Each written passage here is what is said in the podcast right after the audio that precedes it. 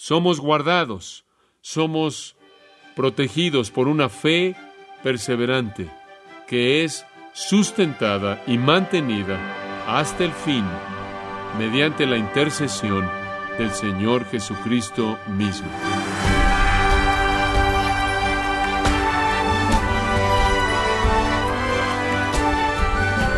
Estimado oyente, si usted creció en la iglesia, lo más probable es que haya visto amigos o tal vez incluso miembros de su familia dejar la comunión, rechazar a Jesucristo y negar la verdad de las Escrituras. Cuando eso sucede, cuando un cristiano profesante se aleja de la iglesia, nos preguntamos si esa persona ha perdido su salvación o incluso si fue alguna vez creyente. En pocas palabras, ¿es la salvación segura o se puede perder? Bueno, en nuestro estudio y programa de hoy, el pastor John MacArthur le ayudará a responder estas preguntas mientras explora lo que la Biblia dice acerca del tema de la seguridad eterna, parte de su estudio titulado Las doctrinas de la gracia, y en particular, en este caso, la perseverancia de los santos, en gracia a vosotros. Los verdaderos creyentes perseverarán en la fe hasta el final. Con frecuencia esa doctrina es llamada la doctrina de la seguridad eterna. Algunas veces, en cierta manera, es expresada de una manera breve con la frase una vez salvo, siempre salvo, y claro que todas esas cosas son verdad. Y quiero que entienda usted que esta es una doctrina histórica.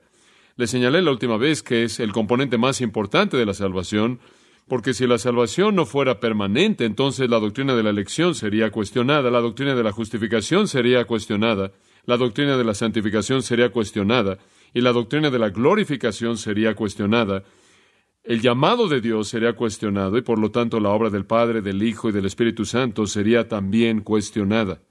Y entonces lo que hace del todo de las doctrinas de la salvación el llegar a unirse y mantenerse unidas es la naturaleza eterna de la salvación, la perseverancia de los santos. Y esta ha sido la doctrina histórica de la verdadera iglesia. Ahora hay tantos textos que podríamos estudiar en relación con esto, pero permítame llevarle un texto que creo que nos va a ser muy útil. Pase a Primera de Pedro, capítulo 1. Primera de Pedro, capítulo 1. Versículos 3 al 9. Y quiero leérselos.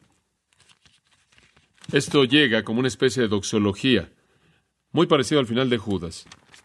Y aquí se expresa una bendición gloriosa hacia Dios por nuestra salvación eterna. Escuche lo que Pedro escribe. Bendito el Dios y Padre de nuestro Señor Jesucristo, que según su grande misericordia nos hizo renacer para una esperanza viva por la resurrección de Jesucristo de los muertos, para una herencia incorruptible, incontaminada e inmarcesible, reservada en los cielos para vosotros. Y aquí está la frase clave, que sois guardados. Podría subrayar eso. Ese es el corazón del pasaje.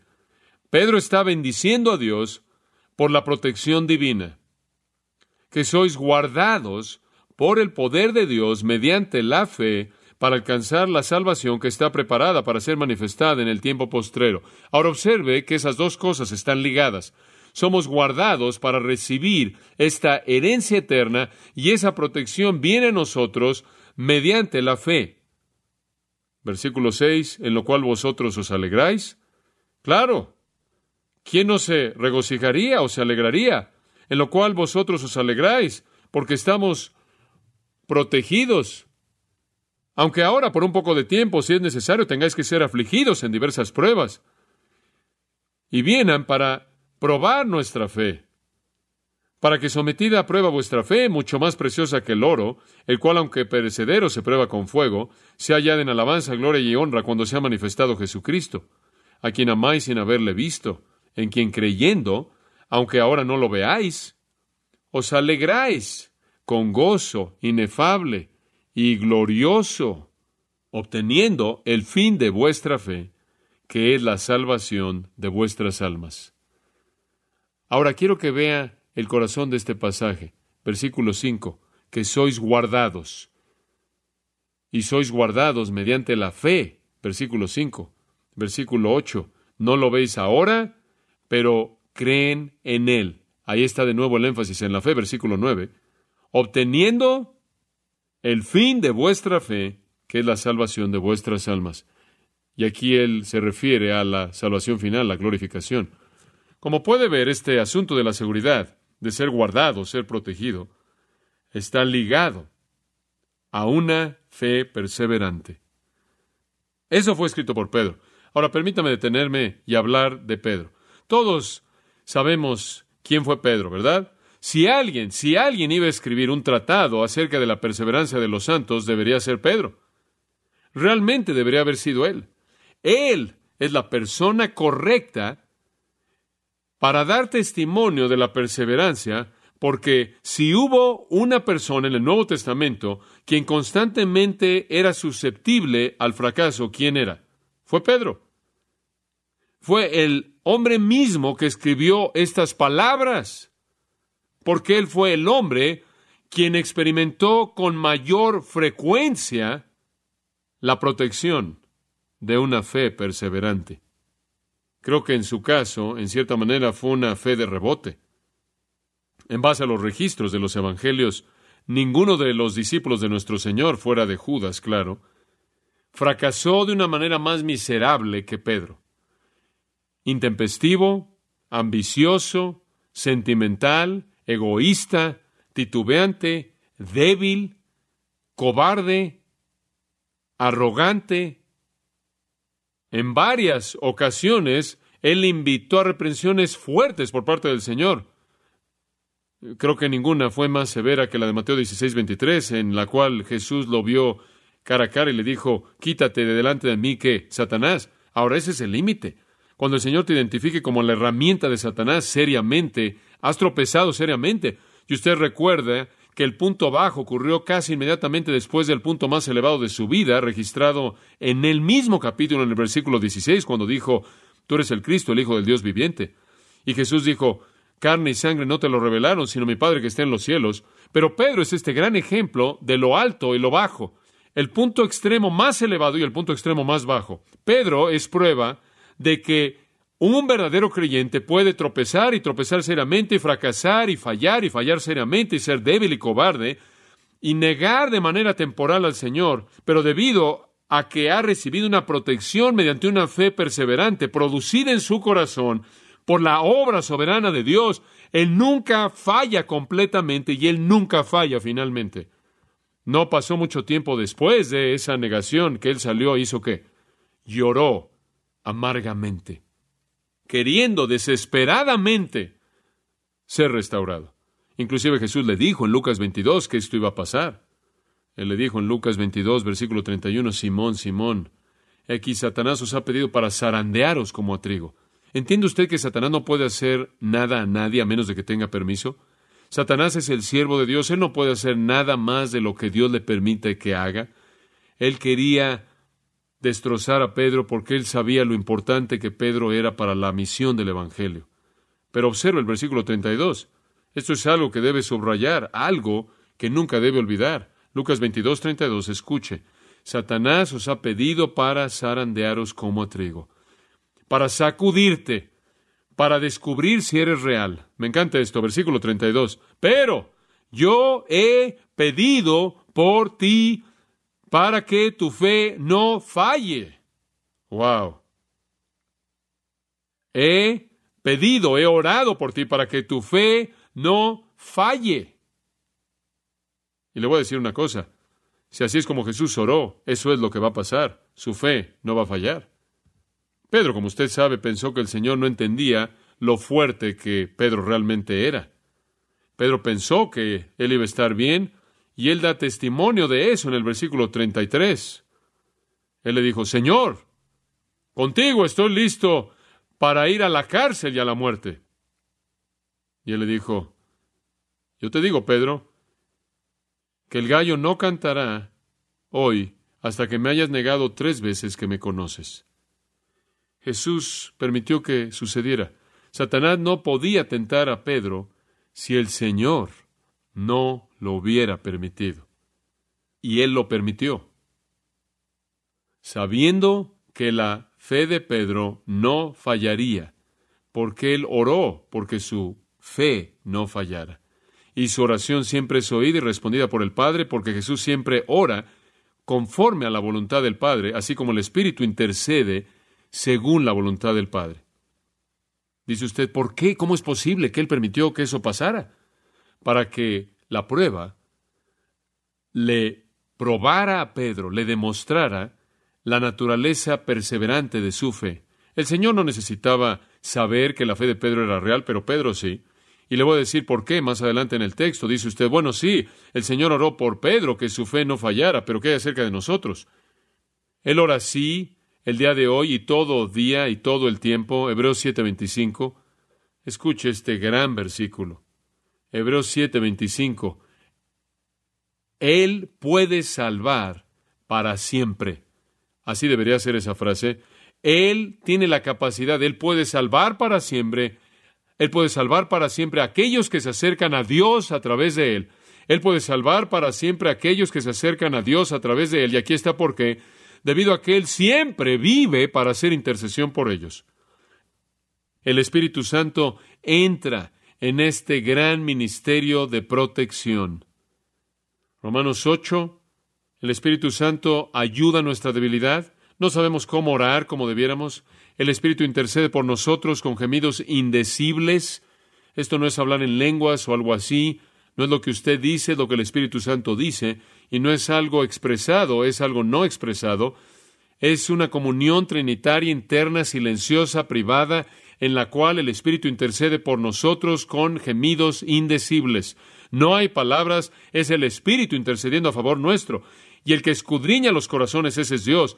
Conoce la mente del Espíritu porque Él intercede por los santos según o conforme a la voluntad de Dios. Entonces Cristo ora de acuerdo con la voluntad de Dios para que nuestra fe no falle, porque el Padre nos guarde. El Espíritu ora según la voluntad de Dios y como resultado, siguiente versículo, todas las cosas nos ayudan a bien a los que aman a Dios y son llamados según su propósito, porque a los que antes conoció, Él justificó, a quien Él justificó, Él glorificó. La intercesión de Cristo garantiza nuestra gloria futura. La intercesión del Espíritu Santo garantiza nuestra gloria futura. El propósito del Padre garantiza nuestra gloria futura, porque Él nos conoció de antemano, nos predestinó, nos llamó, nos justificó, y Él nos va a glorificar, porque su propósito desde el principio fue conformarnos a la imagen de su Hijo. Él no lo salvó para que ustedes tuvieran una relación temporal. Él lo salvó para conformarlo a la imagen de su Hijo en la gloria eterna, para darle a usted la santidad misma de Cristo. Cuando usted piensa en el cielo, no es que nos veremos como Jesús físicamente, es que seremos como Jesús en términos de santidad perfecta. Hemos sido escogidos, llamados, justificados, santificados y seremos glorificados. Somos guardados hasta esa hora y somos guardados por una fe perseverante sustentada por la obra intercesora de Jesucristo, quien ora porque seamos protegidos de cualquier cosa que ataque esa fe, sea la carne o el mundo Satanás mismo. Y además, y encima de esa intercesión a la diestra del Padre en el cielo está la intercesión del corazón del Espíritu Santo, quien está orando en maneras que ni siquiera sabemos cómo orar, en una comunión silenciosa intertrinitaria por la voluntad de Dios, y Dios está oyendo y respondiendo esa oración, y el hecho de que Dios oiga y responda esa oración hace que todo sea usado para bien, todo. Y entonces somos sustentados por nuestra fe sobrenatural dada a nosotros por Dios. Y cuando Jesús le dijo a Pedro, oro porque tu fe no falle, él estaba diciendo lo que es verdad en todos nosotros. El Señor intercede por nosotros para que nuestra fe pueda perseverar. Y Él siempre ora de acuerdo con la voluntad del Padre, quien siempre responde oraciones de acuerdo con su voluntad. Como dije la semana pasada, si su salvación dependiera de usted, usted nunca será salvo. Si mantener su salvación dependiera de usted, usted nunca será salvo. Su fe humana no puede salvarlo. Su fe humana no puede guardarlo. Por lo tanto, usted necesita una fe que no es humana, una fe que es sobrenatural, que tiene que venir de Dios, la fe para creer en el Evangelio al principio vino de Dios y es una fe perseverante que siempre cree. Escuche Jeremías 32:40. Esto amplía su entendimiento de esto porque nos lleva al Antiguo Testamento. Jeremías 32:40, escuche esta gran declaración. Esta es una esta es la declaración acerca del nuevo pacto, el pacto que nos salva. Haré pacto eterno con ellos que no me volveré de ellos. Y pondré mi temor en sus corazones, escuche, para que ellos no me dejen, para que ellos no se aparten de mí. ¡Qué declaración! Es la naturaleza de este pacto de salvación eterna que Dios nunca nos dejará y Él colocará en nosotros, en nuestros corazones, un temor de Él que es sobrenatural, de tal manera que no le daremos la espalda, no lo dejaremos. Es un pacto eterno de una salvación eterna basada en una fe perseverante. Esta fe nunca falla. No hay cristianos verdaderos que son desertores. Dice usted, bueno, espera un momento.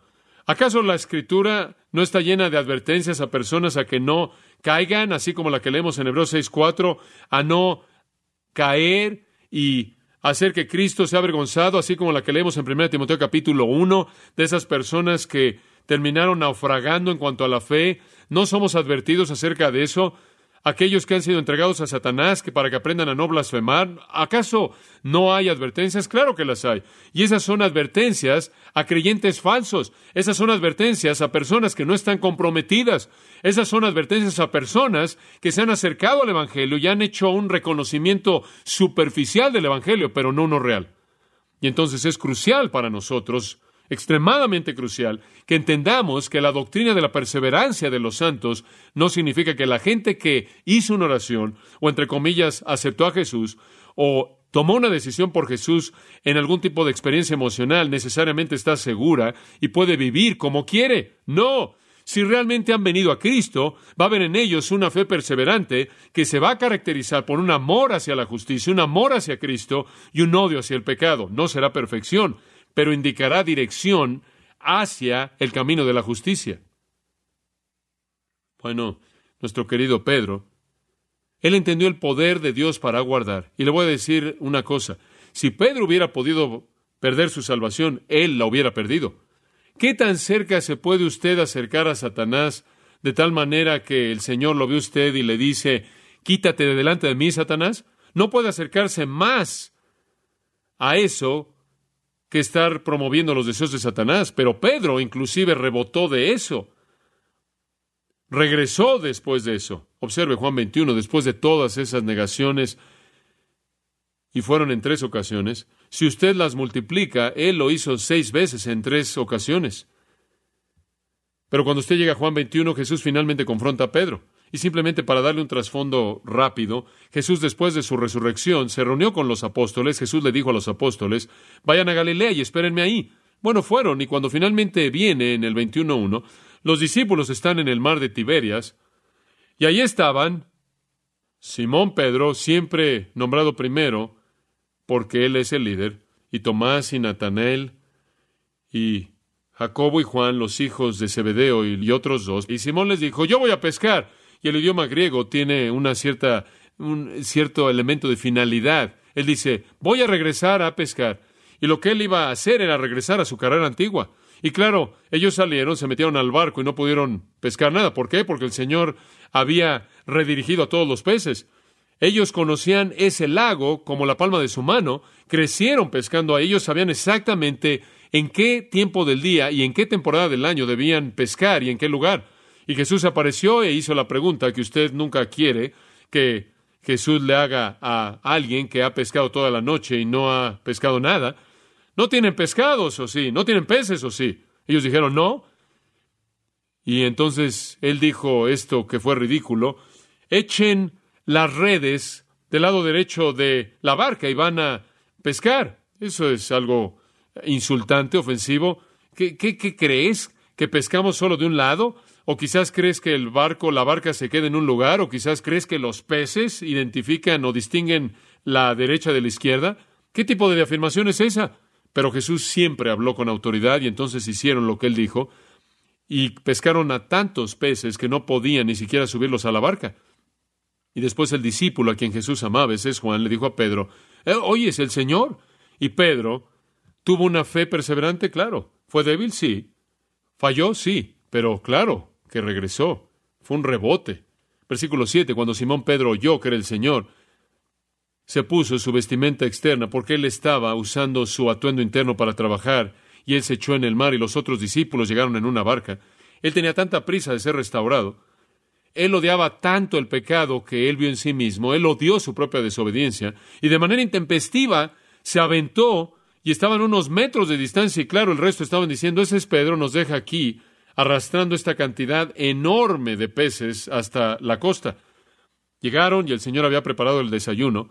¿Sabe usted cómo el Señor prepara el desayuno, no es cierto? Desayuno. Y trajeron algunos de sus peces, 153 peces, dice el versículo 11. Jesús dijo, vengan y desayunen. Y nadie dijo, ¿quién eres tú? Sabían. Y después del desayuno, en el versículo 15, Jesús le dijo a Simón Pedro, Simón, ¿me amas más que estos? Qué pregunta tan provocativa, tan penetrante. ¿Me amas más que estos peces, estas redes, esta manera de vivir, este estilo de vida? ¿Me amas más que estos otros discípulos?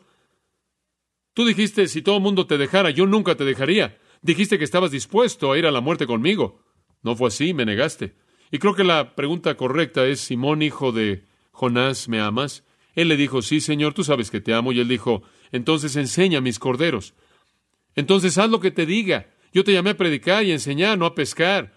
Y recuerde que Pedro lo había negado tres veces y entonces el Señor lo iba a restaurar tres veces.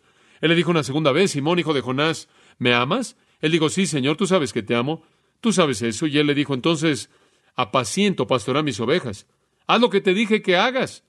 Y él le dijo, por tercera vez, Simón, hijo de Jonás, ¿me amas? Y Pedro estaba entristecido esta vez. Esto le dolió. Él estaba entristecido porque le dijo la tercera vez, ¿me amas? Y él le dijo, Señor, tú sabes todas las cosas. Tú sabes que te amo. ¿Por qué? Porque Dios mismo le había dado a Pedro una fe perseverante, un amor perseverante hacia Cristo, débil sí, titubeante sí, que tropezaba sí, pero nunca de manera completamente y nunca finalmente, y siempre fue el primero con la disposición a ser restaurado. Y Jesús dijo, eso es todo lo que pido. Atiende a mis ovejas. Tú eres el pastor que estoy buscando. Cuando eras joven, versículo 18, solías ceñirte a ti mismo y andabas a donde querías, y cuando seas viejo vas a estirar tus manos. Él estaba hablando de la crucifixión de Pedro, y así fue como finalmente murió. Alguien más te va a llevar a donde no quieres ir. Y esto dijo, significando por qué muerte glorificaré a Dios. Pedro, vas a ser un mártir. Y Pedro fue fiel hasta el final.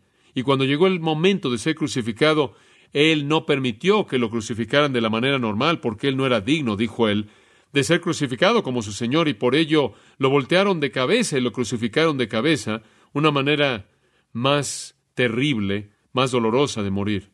Él soportó, él perseveró hasta el final. No hay realmente nadie que esté mejor calificado para escribir acerca de la perseverancia de los santos, de una fe perseverante, de un amor perseverante, fiel, de permanecer fielmente hasta el final. No hay nadie que esté mejor calificado para escribir eso que Pedro, el hombre que se arrepintió con lágrimas, el hombre que estaba sufriendo tanto por su propio fracaso, que él se aventó al agua para nadar lo más rápido que pudiera, para llegar a Jesús, el que tuvo tanta confianza en su propio amor y fe genuinos que él le pidió al Señor que leyera su corazón, sabiendo que lo que él vería ahí sabría que era la fe real. Y entonces es apropiado que Pedro nos hable de fe perseverante. Regrese a primera de Pedro ahora, un comentario final. Cuando Pedro entonces en el versículo 5 dice que somos guardados mediante la fe, cuando él dice en el versículo 8, quien creyendo, cuando él dice en el versículo 9, el resultado de nuestra fe es la salvación final, Pedro está hablando a partir de la experiencia personal. Él sabía lo que era, a pesar de su debilidad, el tener una fe inmortal, perseverante. Y esa es la fe que le pertenece a toda persona que verdaderamente salva. Y como dije, al final Pedro fue fiel en proclamar a Jesucristo frente a la muerte.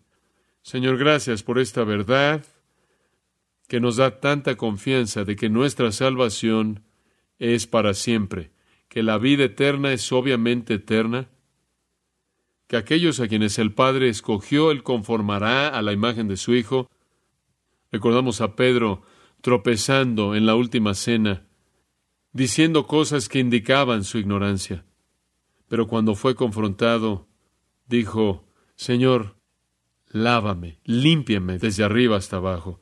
Y ahí está la esencia de la fe que persevera. Te ama a pesar de cómo actúa, te ama a pesar de su debilidad y falla, y anhela la restauración y anhela la limpieza. Este es la fe salvadora verdadera. Este es el regalo, este es ese regalo que nos has dado, por el cual te damos gracias. Te damos gracias y somos confortados en la confianza de que perseveraremos hasta el final.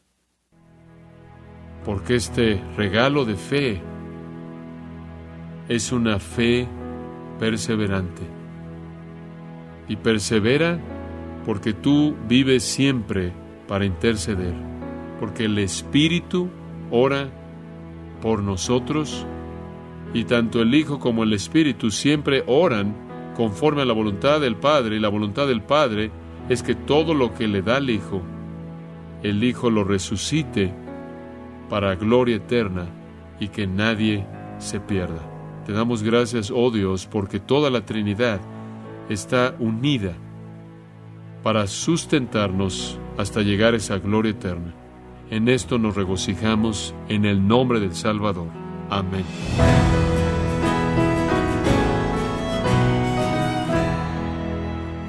De esta forma, el pastor MacArthur ha estado mostrándonos cómo luce una fe perdurable y duradera y cómo puede saber si usted la tiene. Parte del estudio titulado Las doctrinas de la gracia, en este caso la perseverancia de los santos. Recuerde que puede descargar de manera gratuita todos los mensajes del pastor John MacArthur en nuestra página en gracia.org. Y quiero recordarle, estimado oyente, que tenemos a su disposición el libro Teología Sistemática, escrito por John MacArthur, donde puede profundizar su comprensión de las doctrinas de la gracia. Usted puede adquirirlo en nuestra página en gracia.org o en su librería cristiana más cercana. Si tiene alguna pregunta o desea conocer más de nuestro ministerio, como son todos los libros del pastor John MacArthur en español, o los sermones en CD que también usted puede adquirir, escríbanos y por favor mencione la estación de radio por medio de la cual usted nos escucha en gracia a vosotros. Es importante conocer no solo el país y ciudad de donde usted nos escucha, sino también la radio. Para quienes contactan nuestro ministerio por primera vez, pueden solicitar una copia del mensaje de promoción sin costo alguno, un mensaje por oyente únicamente. Si usted vive en los Estados Unidos o Puerto Rico, escríbanos a Gracia Vosotros, P.O. Box 4000, Panorama City, California 91412. O puede escribirnos a través del siguiente correo electrónico radio arroba gracia.org. Y queremos agradecerle desde el fondo de nuestro corazón su tiempo y sintonía. Y en nombre de John MacArthur y del personal de este organismo, invitarle para que nos acompañe en la próxima edición y así juntos continuar desatando la verdad de Dios un versículo a la vez, en gracia a vosotros.